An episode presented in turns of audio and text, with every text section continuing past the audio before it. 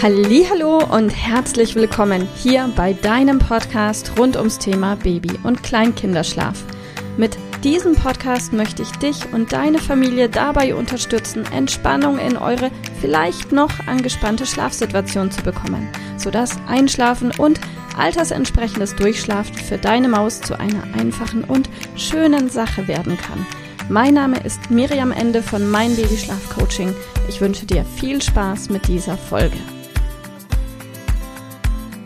Hallo und herzlich willkommen heute mit einer wahrscheinlich sehr, sehr kurzen Folge und mit der Frage, wie kann es sein, dass mein Kind seit ein paar Tagen deutlich mehr schläft als letzte, vorletzte und vor, vorletzte Woche. Ja, tatsächlich kommt es sehr, sehr häufig vor in Regressionsphasen, in Schlafumstellungsphasen, in Phasen, in denen sich der Schlafbedarf deines Kindes grundsätzlich verändert. Und wenn du dir jetzt denkst, ja, das kann ich nachvollziehen, das verstehe ich, ähm, aber sollte der Schlaf denn nicht weniger werden statt mehr? Dann sage ich dir, ja, grundsätzlich ist das vollkommen richtig, aber es gibt Ausnahmen. Und so eine Ausnahme ist zum Beispiel auch sehr, sehr gerne meine Lieblingsregression, die Elf-Monats-Regression, die auch durchaus stattfinden kann, wenn dein Kind erst zehn Monate oder aber schon zwölf Monate alt ist. Also elf Monate plus minus. Und sollte dein Kind vielleicht deutlich früher auf die Welt gekommen sein, kann auch das natürlich einen Einfluss haben auf den Zeitpunkt, wann denn die elf Monats-Regression stattfindet. Und genauso andersrum sollte dein Kind deutlich nach Termin gekommen sein, kann auch das wiederum einen Einfluss haben auf den Zeitpunkt der Sprünge und Regressionen. Und was jetzt sehr häufig passiert, eben insbesondere in der Elf-Monats-Regression, was wir beobachten, ist, dass der Schlafbedarf eines Kindes gerne mal vorübergehend, oft für die Dauer von zwei, drei Wochen, zurückgeht, um dann wiederzukommen.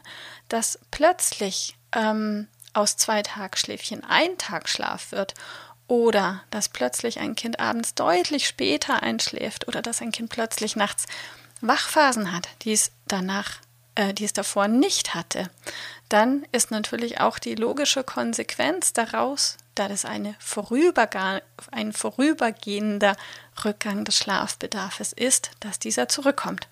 Und dann sieht es in der Praxis eben gerne so aus, dass nach zwei, drei Wochen eben dieser seltsamen Zeit, in der ein Kind weniger schläft, es dann plötzlich wieder den zweiten Tagschlaf braucht. Oder plötzlich eben dann abends doch wieder gerne um 19 Uhr schläft statt um 21 Uhr.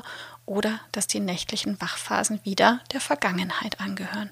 Und das ist eben was, was gerne in der Elfmonatsregression und aber auch immer später mal wieder kommen kann. Also wunder dich nicht, wenn dein Kind auch mal wieder plötzlich mehr schläft und genieße es einfach die Zeit, die du dann wieder für dich hast und ja, für irgendetwas, was dir wichtig ist. Also viel Spaß beim Genießen deiner Zeit. Verunsichert, lass dich nicht verunsichern, wenn der Schlaf wieder zurückkommt und freu dich darüber. Ich wünsche dir alles Liebe und bis bald. Mach's gut. Tschüss. Liebe Mama, ich hoffe, dass dir diese Folge gefallen hat, dass sie ein Problem von dir gelöst hat, das dir auch weiterhilft. Falls ja, freue ich mich, wenn du uns auch auf Facebook und Instagram besuchst. Dort teilen wir täglich wertvolle Tipps rund ums Thema Babyschlaf mit dir, die dir dabei helfen sollen, mehr Schlaf und vor allem auch mehr Lebensqualität für dich und deine ganze Familie zu bekommen.